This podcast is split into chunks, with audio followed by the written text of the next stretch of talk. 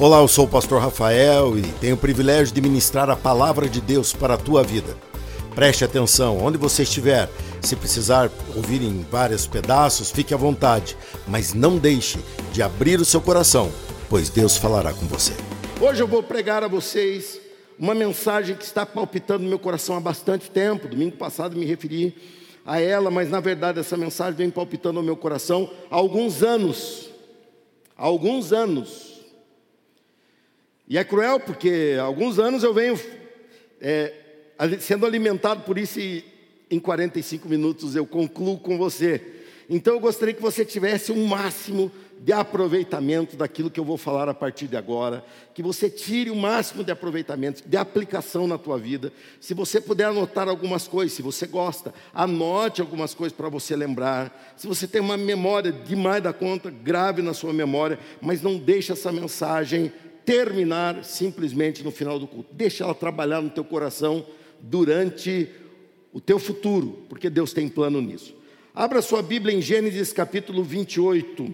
Eu vou pregar hoje sobre os dois tempos da vida de Jacó. Deus mudou o nome dele, muitas coisas mudaram, mas eu quero chamar a atenção para você, de você, para um detalhe que aconteceu num momento e outro que aconteceu no outro momento nessa relação dele com Deus. E eu acredito que esta igreja eu, eu, eu falo sempre que todas as mensagens edificam, alimentam, mas tem algumas que vêm para mudar de época, mudar de fase, mudar de dinâmica. E eu creio que essa mensagem, ela vai mudar a tua dinâmica com Deus. Eu creio que hoje, até o final deste culto, você vai ter outro comprometimento com a missão de Deus na tua vida. Você está aqui pensando que você veio aqui para receber. Você vai se espantar. Deus tem plano maior para você. Deus tem plano maior para você. Você pensa que não está sendo visto por Deus. Deus está te vendo e com clareza. Então você vai me acompanhar aí. A partir do versículo 10 está escrito assim: Nesse meio tempo, Jacó partiu de Berseba e rumou a Arã. Quando o sol se pôs, chegou a um bom local para acampar e ali passou a noite. Encontrou uma pedra para descansar a cabeça e se deitou para dormir. Enquanto dormia, sonhou com uma escada que ia da terra ao céu e viu os anjos de Deus que subiam e desciam pela escada. No topo da escada estava o Senhor, que lhe disse: Quem estava no topo da escada? O Senhor, que lhe disse: Eu sou o Senhor, o Deus do seu avô Abraão e de seu pai Isaque. A terra na qual você está deitado lhe pertence. Eu a darei a você e a seus descendentes seus descendentes serão tão numerosos quanto o pó da terra. Eles se espalharão por todas as direções, leste, oeste, norte, sul, e todas as famílias da terra serão abençoadas por seu intermédio e de sua descendência. Além disso, estarei com você. O que ele acabou de falar aqui? Além disso, estarei com você. Outra vez, além disso, estarei com você e o protegerei aonde quer que vá. Um dia trarei você de volta a esta terra. Então a deixarei, então o deixarei enquanto não o deixarei enquanto não tiver terminado o que lhe der, de tudo que prometi. Então Jacó acordou e disse: Certamente o Senhor está neste lugar, e eu não havia percebido. Contudo, também teve medo e disse: Como é temível esse lugar, não é outro, senão a casa de Deus, é a porta dos céus. Na manhã seguinte, Jacó se levantou bem cedo, pegou a pedra na qual havia descansado a cabeça, colocou-a em pé, como coluna memorial, e derramou azeite de oliva sobre ela. Chamou o lugar de Betel, que quer dizer casa de Deus, embora anteriormente se chamasse Luz. Então Jacó fez o seguinte voto: Se de fato Deus for comigo e me proteger nessa jornada, se ele me providenciar alimento e roupa, e se eu voltar são e salvo à casa de meu pai, então o Senhor certamente será o meu Deus, e essa coluna memorial que eu levantei será um lugar de adoração a Deus, e eu entregarei a Deus a décima parte de tudo que ele me der. Amém. Mantenha a Bíblia aberta, eu vou consultar uma ou duas vezes esse texto ou mantenha marcada aí para ficar fácil. Os dois tempos da vida de Jacó. Jacó estava vivendo um pré-primeiro tempo. Estava para começar o primeiro tempo. Ainda viria o segundo tempo. E eu fico impressionado como Deus tinha total controle sobre toda a trajetória dele. É isso que me impressiona. Nosso futuro não está por aí voando. O nosso futuro tem toda ligação com a promessa de Deus, com a palavra de Deus. O nosso futuro tem toda ligação com a projeção de Deus para você. Se você tem filhos, você já participou disso. Você, é, quando tem seu filho, você projeta situações para ele. Você projeta situações para ele. Não quer dizer que você vai dominar a vida dele, não, ele terá a liberdade depois de um tempo, porque antes não tem cabeça para ter isso. E você vai projetando o melhor. E nós todos desejamos o melhor para o nosso filho, ao ponto de nos sacrificar, se necessário for, para que ele consiga realizar. Isso é um sentimento natural de um pai e uma mãe sarada, curada da cabeça. Isso é uma projeção. Mas eu e você, diferente de Deus, não conhecemos o futuro e não temos poder para mudá-lo. Mas Deus tem.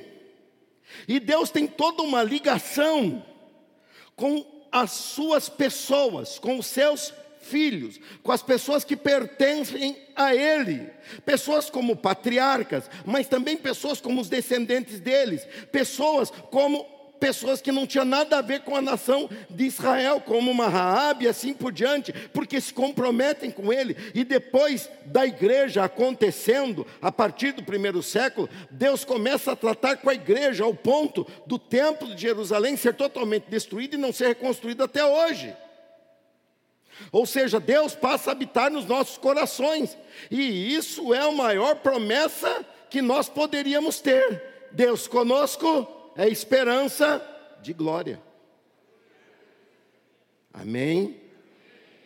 Ou seja, você gasta, assim como eu, gastamos muito da nossa energia olhando para o amanhã, preocupados com o amanhã, ansiosos com o amanhã, decepcionados com o amanhã que nem chegou ainda. Mas o nosso amanhã não está previsto no telejornal. O nosso amanhã não está previsto por um resultado no governo, ou por um resultado de um governante, ou por uma onda mundial, ou por uma pandemia, ou pelo fim dela. O nosso amanhã está vinculado a Deus. E veja como Deus deixou isso claro na pandemia. A pandemia veio para arrasar com a igreja de Cristo e ela só conseguiu é fortalecer a igreja de Cristo. Essa merece um aplauso. Merece, porque foi lindo. O mover de Deus nisso foi lindo. E Deus começa, inaugura um primeiro momento. E esse primeiro momento não é fácil de se inaugurar, porque ele é o oposto de tudo que ele estava vivendo e sentindo. Jacó era o segundo irmão, embora gêmeo, ele nasceu depois. E o primeiro irmão, o primogênito, ele tinha o seu direito, a primogenitura e a bênção ligada a isso. Não só a bênção, mas a herança ligada a isso. Esaú era esse homem. Era para ser Abraão, Isaac e Esaú. Mas se tornou Abraão, Isaac e Jacó.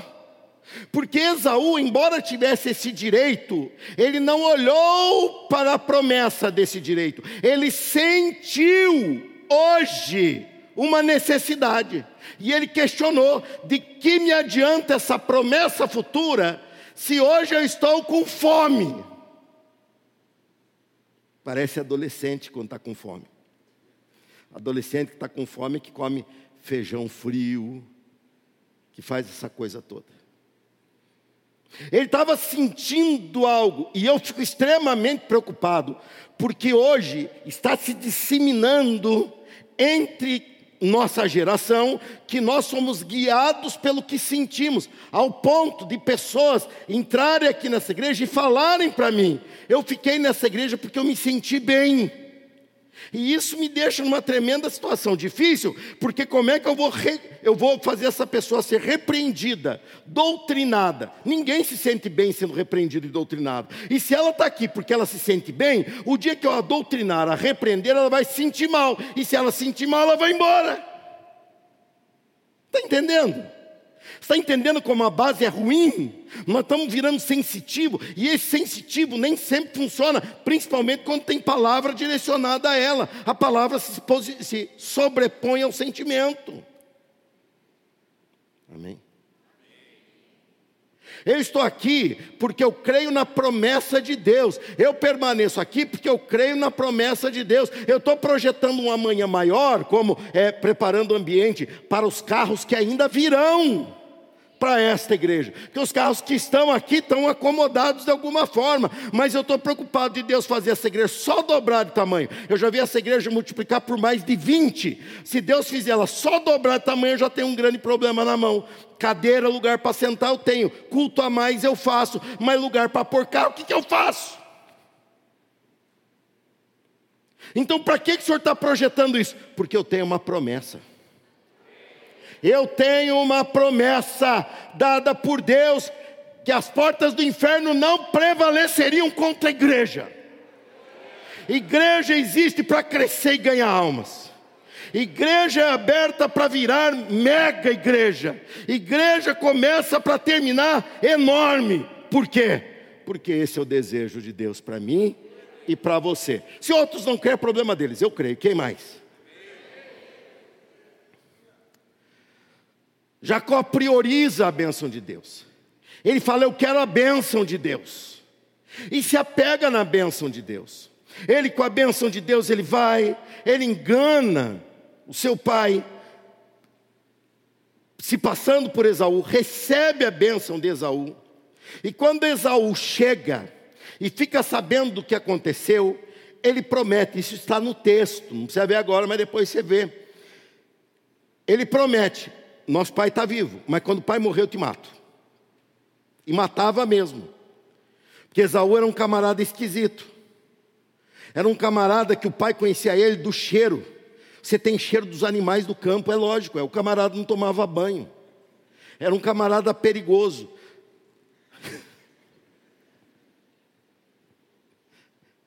Não foi muito difícil para Jacó enganar o seu pai, porque já não enxergava, ele só pegou uma pele suja de bicho, com os pelos. Ele falou, passou a mãe e falou: é pelo, né? Pelo. E o cheiro? Misericórdia. É Isaú que está por perto. Um homem desse não tinha como não temer. E então Isaac fala: é melhor que você vá. Vai, procure assim, orientou para onde ele iria, para quem com quem ele deveria se casar. E ele sai. Nesse sair, nesse entretempo que nós lemos essa passagem, ele está nessa noite sozinho, sem nada. Ele deixou tudo para trás. Eu lembrei-me aqui dos discípulos que olharam para Jesus e falaram: Jesus, deixamos tudo para trás e te seguimos. Jacó deixou tudo para trás para seguir o plano de Deus. E nós muitas vezes só vamos atrás do plano de Deus se nós temos garantia de ganhar. Você já está ganhando. Você está ganhando a melhor companhia que você pode ter. Se você seguir o plano de Deus, Deus vai com você. Deus vai com você. E quando ele começa a seguir esse percurso, ele para para pernoitar. Nessa noite ele tem um sonho e foi a leitura que nós fizemos. E ele chega no final e ele chama aquele lugar de Betel. O primeiro momento dele se chamava Betel, e eu coloquei aqui: Betel, você será abençoado. Você pode repetir? Mais uma vez, por favor. Betel, você será abençoado. Gênesis 28, 16. Então Jacó acordou e disse: Certamente o Senhor está neste lugar, e eu não havia percebido. Betel, Jacó descobriu que Deus estava indo com ele. Ele falou: ficou tudo para trás, minha família ficou para trás, meus costumes ficaram para trás, a tenda onde eu vivia ficou para trás, os meus bens ficaram para trás, e a herança grande que veio de Abraão, que era grande, para Isaac multiplicou, ficou para trás eu estou indo sem nada, a não ser alguém que não me deixa para trás. O Senhor está comigo. O Senhor está com você. O Senhor está com você. E talvez várias pessoas aqui tenham uma história dessa. Para você se tornar um crente, você foi rejeitado por muitas pessoas. Talvez você tenha sido rejeitado até pela sua família. Mas não desanime, porque alguém não te rejeitou. Pelo contrário, você pensando que está sozinho, Ele está ali com você. E a história de Isaac, e a história de Esaú fica para lá. O centro da história passa a ser Jacó. Porque o centro da história não é o teu acontecimento, é o acontecimento do reino de Deus. Aleluia. Se eu quero estar no meio dos acontecimentos, eu tenho que me incluir no reino de Deus, eu tenho que entrar na pauta do reino de Deus, eu tenho que entrar na proposta de Deus. E Jacó vive isso. Mas o dia não era fácil, o dia era de travesseiro de pedra. Como agir em uma realidade como essa, sabendo que Deus está conosco? Quando você descobre que tudo está difícil, que tudo está contra, que tudo está frágil, mas você percebe que Deus é com você, seja por um sonho, seja por uma leitura bíblica, que é onde Deus fala também, e seja por uma pregação como essa que Deus também fala. Você está percebendo? Deus está com você. Ele assim se comporta. Na manhã seguinte, Jacó se levantou bem cedo, versículo 18. Na manhã seguinte, Jacó se levantou bem cedo, pegou a pedra na qual havia descansado a cabeça e colocou-a em pé, como coluna memorial, derramou azeite de oliva sobre ela, chamou aquele lugar de Betel, embora anteriormente se chamasse Luz. Ele pegou uma realidade dele que estava na horizontal e colocou essa realidade na vertical. Eu já usei esse símbolo há uns quatro anos atrás, quando trouxe uma mensagem sobre voto. E eu quero que você entenda o princípio, continua o mesmo. Ele pegou uma realidade que o servia nesse sentido. Ele pegou o que ele tinha. Isso é importante você me acompanhar. Porque era o que ele tinha. O que ele tinha, ele usa nesse sentido horizontal. O que nós temos, nós usamos no sentido horizontal. No sentido horizontal, nós compramos, nós vendemos no sentido horizontal, nós vamos e voltamos. No sentido horizontal, nós visitamos. No sentido horizontal, nós conhecemos pessoas. No sentido horizontal, e no sentido horizontal, nossa vida vai se remontando. Como eu me preocupo quando eu vejo pais priorizando mais o estudo secular do que o estudo da palavra de Deus dos seus filhos.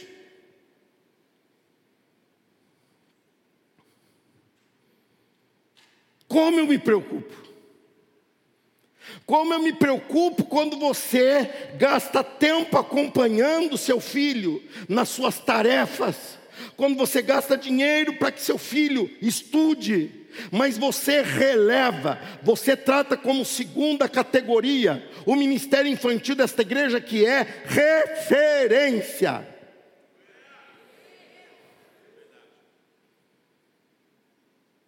A evangelista Cláudia Joana está trabalhando junto aos pais, para que os pais tenham em casa um momento com os filhos. E eu imagino a dificuldade que ela está enfrentando. Agora, se é uma nota da escola, você reage melhor. Você está preparando seu filho para ser um bom profissional ou para ser um grande homem de Deus?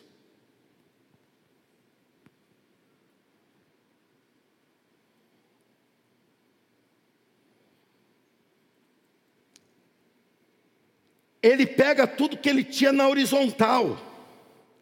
E ele fala: minha vida, embora eu viva na horizontal, a minha vida vai apontar para onde está o seu compromisso. E o compromisso da minha vida não está com a terra para onde eu vou e nem com a terra para onde eu deixei, na horizontal. O meu compromisso não está com os bens que eu deixei e nem com os bens que eu vou ganhar. O meu compromisso não está com o que eu estou sentindo no momento. Tudo está aqui na horizontal. Eu vou mostrar em que sentido minha vida vai se comprometer. Ele pega aquela pedra e põe ela na vertical e diz: A minha vida a partir de hoje vai apontar para Deus. O que eu tenho, eu vou viver para Deus. O tempo que eu tenho eu vou dedicar para Deus. A realidade, eu não faço mais parte de um projeto horizontal, eu faço parte de um projeto vertical. Eu estou a caminho do céu. Eu estou a caminho do céu. Eu faço parte de um projeto vertical. Eu estou a caminho do céu. Eu faço parte de um projeto que aponta para cima. E não mais só para essas coisas. Mas Deus disse: Betel, é você abençoado. Ele falou: Mas eu abençoado, eu vivendo uma vida aqui que aponta para o Senhor. E ele começa a viver essa vida de benção. Ele começa a experimentar o que é uma vida na horizontal que aponta para cima, para vertical. Ele começa a experimentar isso quando ele vai para a casa de Labão, que se tornou seu sogro. E ali ele começa a construir uma história. Ali ele começa a construir uma realidade. A partir dali ele começa a experimentar isso. Labão, seu sogro, mudava o salário dele, por dez vezes ele mudou. E mesmo assim Deus multiplicava. Não se preocupa não, gente. Gente chegando é sempre bom. Está todo mundo olhando, né? Olha para mim, eu não estou de amarelo. Mas dá para me ver aqui, amém? Estão comigo? Eu conheço crente. Isso que eu estou falando aqui é importante você me acompanhar. Ele começou a experimentar o que era essa vida na vertical, o que era esse compromisso com Deus. Ele começou a experimentar isso cuidando de rebanho. E ele começou a ver que Deus favorecia ele. Você não está vendo isso na tua vida, talvez porque você não esteja, você esteja tentando trazer Deus para a horizontal. Eu vou te dizer, ele já veio, mas ele ficou aqui 30, 33 anos, cumpriu sua missão e falou: para de viver só nessa terra, porque isso aqui vai acabar. Eu vim aqui para te dizer que você tem vida eterna. E ele subiu aos céus e voltará. Amém? Para de tentar trazer Deus para essa realidade. Vai você para a realidade dele. E nessa ida dele para a realidade de Deus, ele experimenta uma nobreza. Que nobreza ele experimenta? Ele experimenta a nobreza de se apaixonar. Ele se apaixona por Raquel. E ele chega para o sogro dele e fala: Como é que a gente pode fazer para isso acontecer? Ele falou: É muito simples, você trabalha para mim. Ele falou: Tudo bem, tem alguma coisa para eu carpir, alguma garagem para arrumar, algum telhado? Ele falou: Não, não, você vai trabalhar para mim sete anos, de graça. De graça. De graça. Eita, mulher bonita. Alguns aqui não fariam nem hora extra. Mas Jacó, Jacó experimentou essa bênção. Trabalhou por durante sete anos, e o texto bíblico diz que para ele esses anos pareciam dias, de tanto que ele desejava estar na companhia de Raquel. Porém, no seu casamento, ele exagera na festa, vai para a noite de núpcia e Labão, seu sogro, de uma forma astuta, põe Lia no lugar. E ele, quando acorda, ele fala: Eu não estou entendendo. Eu não estou entendendo o que, que aconteceu aqui. Aí vem Labão e fala assim: Ah, um detalhezinho que eu esqueci de te contar, coisinha boba. Na nossa terra, é é, o costume é a mais velha casar primeiro. Então, já que você quis casar primeiro, casa com Lia. E ele fala: Mas eu sou apaixonado por Raquel. Ele falou: Não tem problema, você poderá se casar com ela. Ele falou: Ainda bem, se trabalhar mais, sete anos. Quanto que eu falei? Sete anos, de graça para mim. Betel eu sou abençoado de Deus. Nada vai dar errado. Vai ter um Labão na tua história. Sempre tem. Vai ter uma situação na tua história. E aqui, o texto é tão detalhado, o texto é tão esclarecedor, que ele começa a nos ensinar que Abraão foi versado em Ur dos Caldeus, foi versado na língua de lá, foi versado, começa a língua dos hebreus, começa de uma forma muito elaborada. Isaac também, mas a Bíblia vem e nos fala que Jacó era um analfabeto, um grande homem de Deus que não sabia ler. Porque está escrito na Bíblia: Jacó amava Raquel e não lia.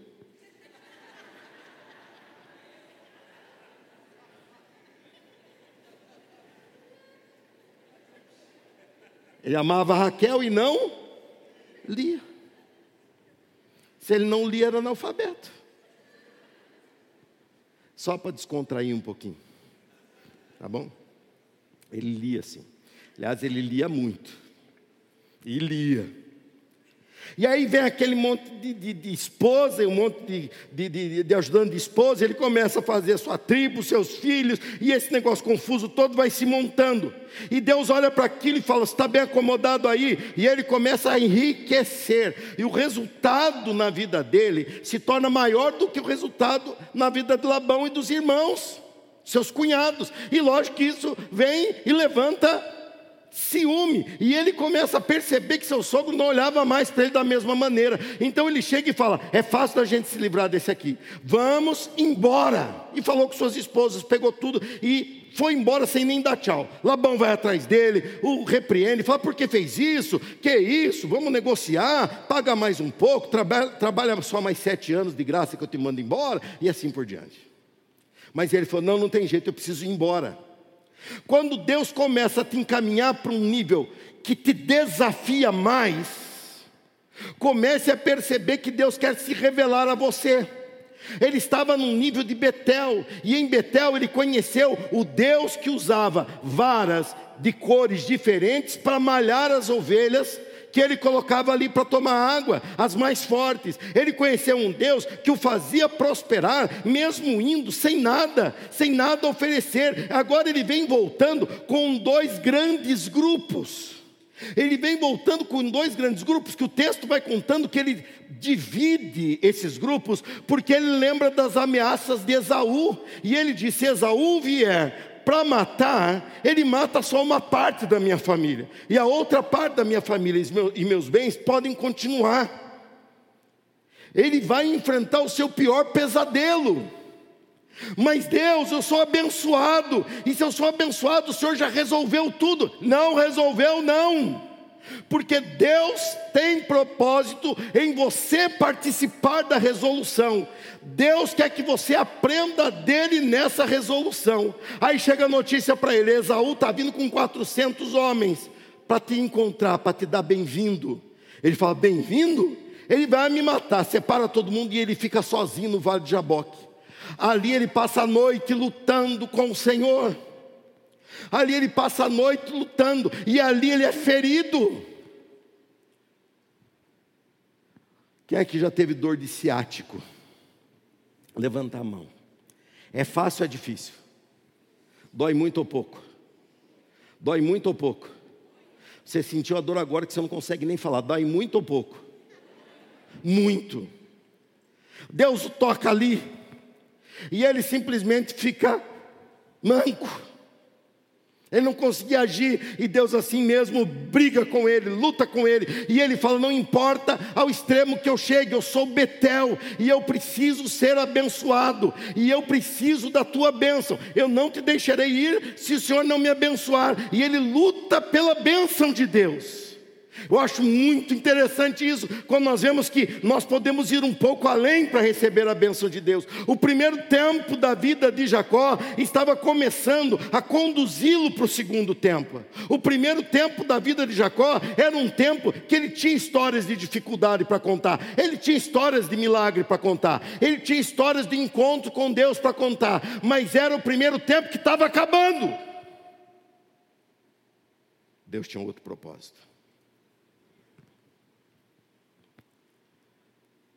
Quando termina esse momento, Gênesis 32, 30, Jacó chamou aquele lugar onde ele pelejou de Peniel, que é a junção da palavra de face, panim, e El que é Deus, face de Deus. Pois disse: Vi Deus face a face, e no entanto minha vida foi poupada. Segundo tempo da vida de Jacó, Peniel, Deus te salvou para você ser uma bênção. Até quando vamos ficar no resort de Deus falando, eu só quero ser abençoado? Deus tem um resort muito melhor para você que se chama céu. Se Ele está te mantendo aqui, é porque Ele tem um processo na tua vida, é porque Ele tem um projeto na tua vida, e esse projeto envolve em você deixar Betel para trás, para conhecer uma realidade que dói, uma realidade que desafia, uma realidade que causa medo, como foi Peniel, mas que ele pode dizer: Eu conheci as mãos do Senhor, eu conheci aquilo que Deus fazia por mim, agora eu o conheço, porque eu ouvi face a face. Jacó conheceu o caminho para receber a benção. Jacó andou no caminho para receber a bênção. Betel, Deus irá com você, que bênção, está na bênção. Isaú quis também essa bênção, mas ele queria só a bênção e não queria Deus. Ele queria só o benefício e não queria Deus. Ele não chegaria, não chegaria jamais em Peniel. Mas agora, ele estava num outro momento, ele estava no momento de conhecer Deus face a face. Jacó já estava pronto para um novo tempo de Deus na sua vida.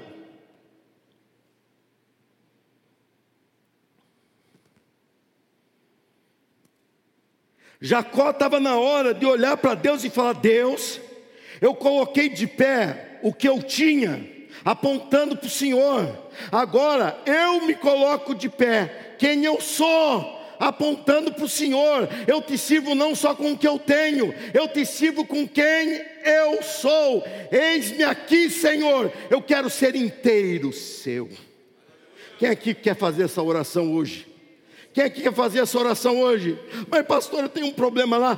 Problema sempre teremos. Jesus falou que nesse mundo nós passaríamos por situações problemáticas, mas ele também falou que teríamos a realidade de Betel, dele estar conosco. E isso todo cristão tem gozado dessa proteção, senão não estaríamos aqui. Mas a minha pergunta é: quantos cristãos estão entendendo que você não é só Betel, o abençoado, você também é Peniel, o abençoador. Você também é Peniel, aquele que viu Deus. Depois de Peniel, a face de Deus ficou refletida na face de Jacó ou de Israel. Depois de Peniel, ele passa a refletir. A questão face a face chama atenção para igualdade, chama atenção para identificação, chama atenção para eu te vejo, você me vê e isso ele leva consigo. Assim como Moisés um dia esteve no topo do Sinai e desceu de lá com o seu rosto brilhando da glória passageira de Deus, o autor de Hebreus vai dizer que muito mais nós hoje estamos com uma glória sobre nossa vida que não se apaga, que não diminui e que não precisa se colocar véu por medo que ela acabe. Nossa glória, ela só aumenta de glória em glória para um céu vindouro no qual nós chegaremos mas eu quero viver essa realidade, porque eu não posso ver mais crentes nanicos, raquíticos, enfraquecidos por situações da horizontal. Na horizontal é isso aí, meu amigo. Na horizontal é perda, na horizontal é guerra, na horizontal é essa luta que temos, mas a minha vida tem um outro sentido. Eu dedico minha vida ao Senhor eu dedico a minha vida ao Senhor. Você está na hora de, assim como Jacó, você começar a olhar por cima do propósito básico horizontal. Você tem que observar o propósito vertical na tua vida. Você tem que observar que Deus tem propósitos em você. Jacó passou a ser Israel e ele passou a ser o projeto de Deus para a vinda do Messias. Esaú não, mas Jacó sim. Esaú ficou com a toda a riqueza, toda a herança, toda a terra. Jacó ficou sendo o canal que Deus ia usar. E através dele vem doze filhos, e através disso vem doze tribos, e através disso vem a tribo da onde viria Jesus. Nasceu em Belém, cresceu em Nazaré e morreu em Jerusalém. E Jesus veio para dizer: Eu vim te salvar. Então, o centro da vida de Jacó não eram as ovelhas que ele, que ele viu sendo multiplicadas milagrosamente, não era o avanço que ele via mesmo sobre Labão, ele não era o perdão do seu irmão Esaú, não era a sua situação sendo confortável, o centro da vida dele era Jesus que viria. A minha pergunta para você é: dois mil anos depois de Jesus, quem é o centro da tua vida? Será que o centro da tua vida é a promoção que você espera? Será que o centro da tua vida é uma relação conjugal melhor? Será que o centro da tua vida é você ter saúde? Faz de conta que você tem uma saúde que nunca mais acaba? Ou o centro da tua vida está no alto de uma cruz vergonhosa, que o mundo escarneceu, mas que você foi salvo por ela, ali onde Jesus verteu o seu sangue, o centro da tua vida não é aquilo que te rodeia na horizontal, o centro da tua vida está para romper as nuvens do céu, para vir te buscar, e o nome dele é Senhor Jesus Cristo.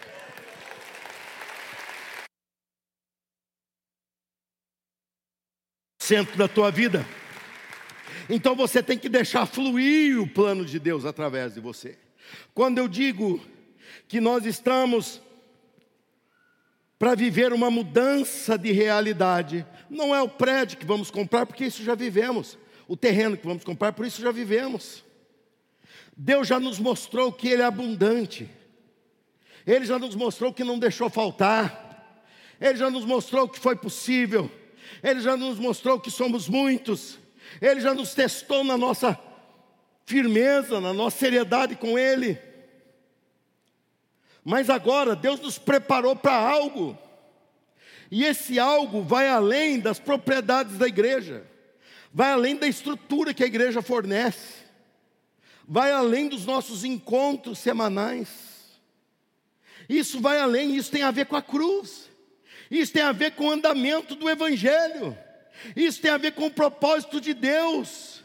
Ó, oh, por mais que você pense que não, porque talvez eu não saiba teu nome de cor, mas Deus te conhece muito bem. E eu lhe digo, a tua vida ela é intencional por Deus. Deus tem uma intenção com você. Deus tem uma intenção com você. Deus tem uma intenção para realizar através de você.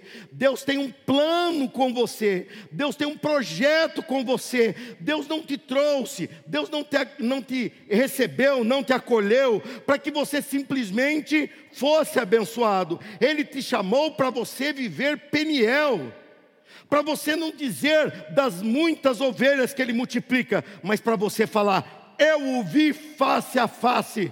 Vem Esaú, que agora fica fácil de enfrentá-lo. Ele é o de menos para mim, porque eu fui desafiado e eu segurei a minha bênção em Deus. Eu o vi face a face, a tua existência é intencional, e essa intenção é levar Cristo. Jacó se tornou o caminho de Cristo e não Esaú. Você é que caminho?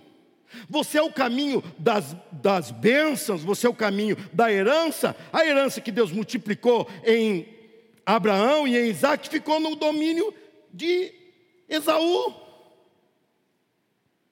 E com Jacó Deus fez tudo novo. Mas veja que o tratado de Deus sai de Esaú. Esaú se torna um rebelde sem causa, porque ele abandonou a causa.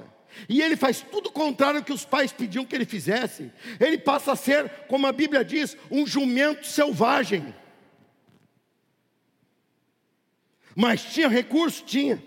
Tinha condição? Tinha. Isso ele batia no peito. Tanto é que no encontro dele com Jacó, ele diz: Você está me enchendo de presente, porque Jacó ficou enchendo ele de presente para ver se amolecia o homem.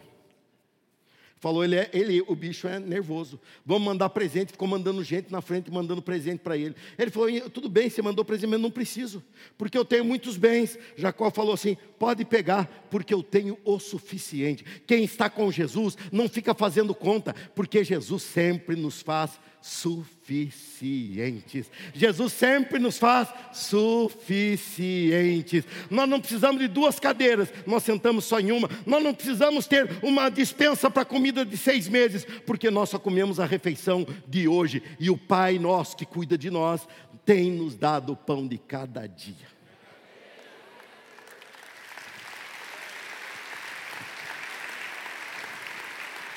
Betel tem o seu valor, Ser abençoado tem o seu valor, mas só se você for para o segundo tempo da sua vida, que é você ser um abençoador, é você se preocupar em compartilhar Jesus. Você é estratégia de Deus para mudar pessoas hoje. Você é estratégia de Deus para mudar coração de pessoas hoje. Você alcança pessoas que eu não alcanço. Você alcança pessoas que igreja não alcança. Você alcança pessoas que só você alcança. Porque Deus montou essa estratégia para você. Deus montou uma estratégia em que você vai chegar e o ambiente no espiritual vai começar a se organizar. Por isso que Jesus falou: chegue no lugar e fale, a paz seja com vocês. Porque se eles receberem a paz, acontece. Se eles não receberem a paz, volta para você. Ou seja, você vai viver a paz e vai organizando um ambiente que está caótico por causa do diabo e por causa do vácuo, da ausência dos crentes.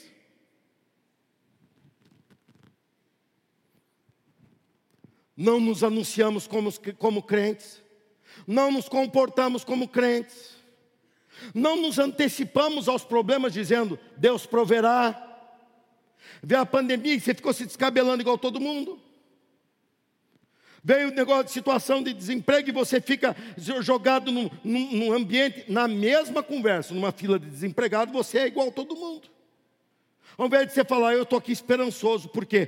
Porque eu orei ao Senhor antes de sair de casa, e eu creio que Ele vai abrir uma porta de emprego para mim. Betel, você é abençoado, e Peniel, você está compartilhando essa benção. Peniel, você está compartilhando essa benção. Está na hora de você começar a ver o que Deus diz que vale mais. Começa a pegar as bênçãos que Ele tem te dado aqui e começa a apontar tudo para Ele. Começa a pegar a realidade que você vive aqui e apontar tudo para Ele. Você vai começar a viver um novo tempo que essa igreja já está começando a viver. A igreja de hoje de manhã já está vivendo esse tempo e a igreja de hoje à noite vai viver esse tempo em nome de Jesus. Mas nem que eu tenha que insistir, insistir, insistir, mas eu como pastor desse rebanho vou fazer você ser conduzido para esse ambiente. Você vai se tornar uma bênção aonde você vai. Deus vai te conduzir a pessoas que não estarão perto de você por acaso. Olha para mim. Você acha que você trabalha onde trabalha por acaso? Você acha que você está passando por essa enfermidade por acaso? Não é bom de passar, não é? Quando eu peguei Covid, fiquei ruim, ruim. Ao ponto de, do médico mandar para o hospital. Cheguei no hospital, falei, Deus, estou rendendo meu espírito. Estou me entregando, porque está ruim. O negócio era bruto. Olhei os médicos passando, que estavam atendendo, eu falei, Deus, põe um diante de mim para eu evangelizar, porque talvez seja a última alma que eu vou ganhar. Eu está meio dramático. Não podia ser, ué, podia. Falei, talvez seja a última. Deus me põe logo um japonês. Porque japonês você vai evangelizando, você não sabe se ele está gostando ou não está, porque ele não esboça nada.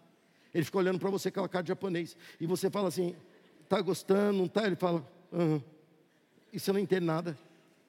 E Deus botou logo na frente de um japonês. E eu falei para ele: falei, daí, doutor, como é que é isso? E ele falou, e eu vi que ele simplesmente não sabia. E olha que ele é da frente que estava lidando com isso. E eles simplesmente não sabiam com que estavam lidando. Que situação. Foi em setembro de 2020. Eu olhei para ele e falei, doutor, se eu dependesse do Senhor e se o Senhor dependesse de mim, nós estávamos perdidos.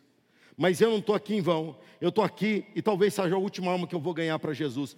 O diabo quer levar você para o inferno, que é uma praga que te consome na eternidade. Muito pior que Covid. E eu vim aqui te dizer: já existe vacina. E essa vacina chama-se Senhor Jesus Cristo. Japonês, você pode ir para o céu. E o japonês olhou para mim e até hoje eu não sei se ele aceitou ou não aceitou. Porque ele é japonês. E se tem algum japonês aqui, Deus te abençoe. Mas escreva da próxima vez, porque a fisionomia não esboça nada. Ou seja, eu olhei para Deus e falei: não é à toa que eu estou passando por isso. Não é à toa que eu estou aqui e eu tenho conversa com o frentista, que eu chego e falo: a gasolina aumentou outra vez. É. Imagina no céu que a gente vai andar em carruagem de fogo. Ele vai olhar e fala: Você fala, você não vai? Você não vai? Você vai ficar pagando gasolina aqui pro resto da tua vida? Eu não. Eu um dia eu vou para um lugar onde a gasolina é de graça. Situações familiares. Você pensa que tua vida é como era antes. Não é mais. Você não é Esaú, você é Jacó. Deus conta com você como um soldado a serviço o tempo todo. Deus tem um projeto através de você para você salvar centenas de pessoas. Mas para isso você precisa mudar a tua postura hoje e se tornar um crente intencional. Já evangelizou o pessoal da, da padaria que você compra pão? Mude de padaria e faça daquela nova padaria uma base missionária. Chega lá e fala do pão, aí você fala, e você vê, esse pão que eu vou comer e vai dar vontade de vir comprar amanhã outra vez, mas eu tenho um pão para você comer. Que se você comer, você nunca mais terá fome. E o nome desse pão é Senhor Jesus Cristo. A pessoa vai sorrir e falar assim: Eu já sou evangélico. Você fala, então não me atenda mais. Porque eu estou aqui para uma missão, não me atenda mais, até o céu, até breve. E vai para outro. Ela vai falar: aquele lá é difícil, aquele lá não quer saber de nada, é naquele que eu vou. É naquele que eu vou. E eu falo assim: ó, tem um pão para você comer, que vai te dar vida eterna. Quem eu não acredito nessas coisas? Então vai passar fome. E amanhã ele é obrigado a me ver outra vez, porque ele trabalha lá. Ele trabalha lá e lá vai eu outra vez. Eu estou sendo intencional ou não sou? Eu estou sendo peniel ou não sou? Eu estou sendo um abençoador ou não estou? Você fala sim ou não, japonês? Sim. Eu estou sendo uma bênção, eu estou fazendo aquilo que eu devo fazer. Deus está exigindo desta igreja que nós nos tornemos baluartes pregando o Evangelho de Cristo. Nós estamos vivendo o ano do Evangelho e estamos nos alimentando. Até que ponto você vai ficar se abastecendo? Você não é um tanque, você não é uma caixa d'água, você é um cano condutor. Você vai irrigar as regiões secas, você vai fazer dar fruto onde hoje nada acontece, porque Deus vai te usar para mudar aquele cenário. Você vai parar de olhar com birra para quem não se converte e vai começar a olhar para ele com compaixão. Porque você um dia também relutou sobre se converter. Mas Deus te chamou e você foi, e você foi aceitando, e agora Deus te leva a você se colocar na vertical. Comprar pão não é mais horizontal, comprar pão agora é vertical. Abastecer seu carro não é mais horizontal, é vertical. Trabalhar onde você trabalha não é mais horizontal. Você não está mais ali por causa do salário, você está ali porque Deus tem almas para você ganhar naquele lugar. Você é horizontal, você é vertical. Você está apontando para Deus. Mas se pronuncie, se você frequenta a faculdade, se pronuncie contra o aborto. E se as pessoas falarem por quê, você fale, porque não é corpo da mulher, é uma criança. Se pronuncie contra o relacionamento, não quem está no relacionamento, mas contra a prática do relacionamento homoafetivo. Respeite o homossexual. Mas se posicione dizendo: Isso é desagradável a Deus. Deus te criou homem, Deus te criou mulher. Você é retrógrado, todos eles voltarão a, a conhecer a base, se não nessa vida, um dia de joelhos dobrados diante do Senhor, para ouvirem: Não vos conheço, malditos, sejam levados para o fogo eterno. Eu e você somos a chance deles não ouvirem isso. Eu e você somos a chance dessas pessoas acordarem. Eu e você somos a chance, mas como é que Deus vai nos usar se a gente está gostando dessa vida horizontal, se a gente está gostando de ver é, os cabritos se multiplicando, se a gente está gostando de trabalhar para Labão negativo? Deus te chamou e falou: agora você vai entrar em luta comigo e agora você vai me conhecer no meu propósito. E o meu propósito para você, Jacó, não é que você seja Jacó, mas que você seja Israel, e um Israel da onde virá o meu filho unigênito, único gerado, Senhor Jesus Cristo, e ele será a bênção de todos que crerem nele, e eu sou abençoado por isso. Coloque a tua vida na vertical Coloque o vir a tua igreja na vertical. Coloque pegar o ônibus que você pega na vertical. Coloque parar no estacionamento onde você para na vertical. Deus tem um propósito com aquilo. E lance semente. A semente dá resultado não é responsabilidade nossa, mas lançar semente é. A semente frutificar não é responsabilidade nossa, é da semente e do terreno. Mas lançar a semente e regar é nosso serviço. Então eu vou fazer isso na minha família, eu vou fazer isso no hall de amigos, ou você pensa que você mora onde você mora porque é confortável, ou porque você chegou lá. Deus tem plano com você. Você é projeto de Deus. Você é projeto de Deus. Então de manhã fale: Deus, quem vamos salvar hoje? Deus, quem eu vou conseguir levar à igreja domingo que vem?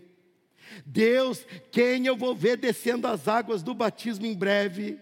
Deus me mostra, Deus me usa. Os dois tempos da vida de Jacó. Betel foi bênção. Ele conheceu as mãos de Deus, mas agora era Peniel. Ele tinha que conhecer a face, o propósito, quem Deus é. Esaú viveu cercado de riquezas. Ele tinha tudo, mas ele abriu mão de ser bênção. Ele falou: de que me adianta essa história de eu ser bênção? Eu não quero isso, eu quero comer. Eu quero resolver o meu problema imediato.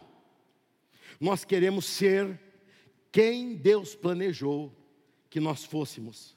Nós queremos servir a Deus e não queremos só as mãos dele, que tem nos livrado, nos ajudado, nós queremos intimidade com Deus. Nós queremos a sua face. Não há bênção maior do que você ser um abençoador.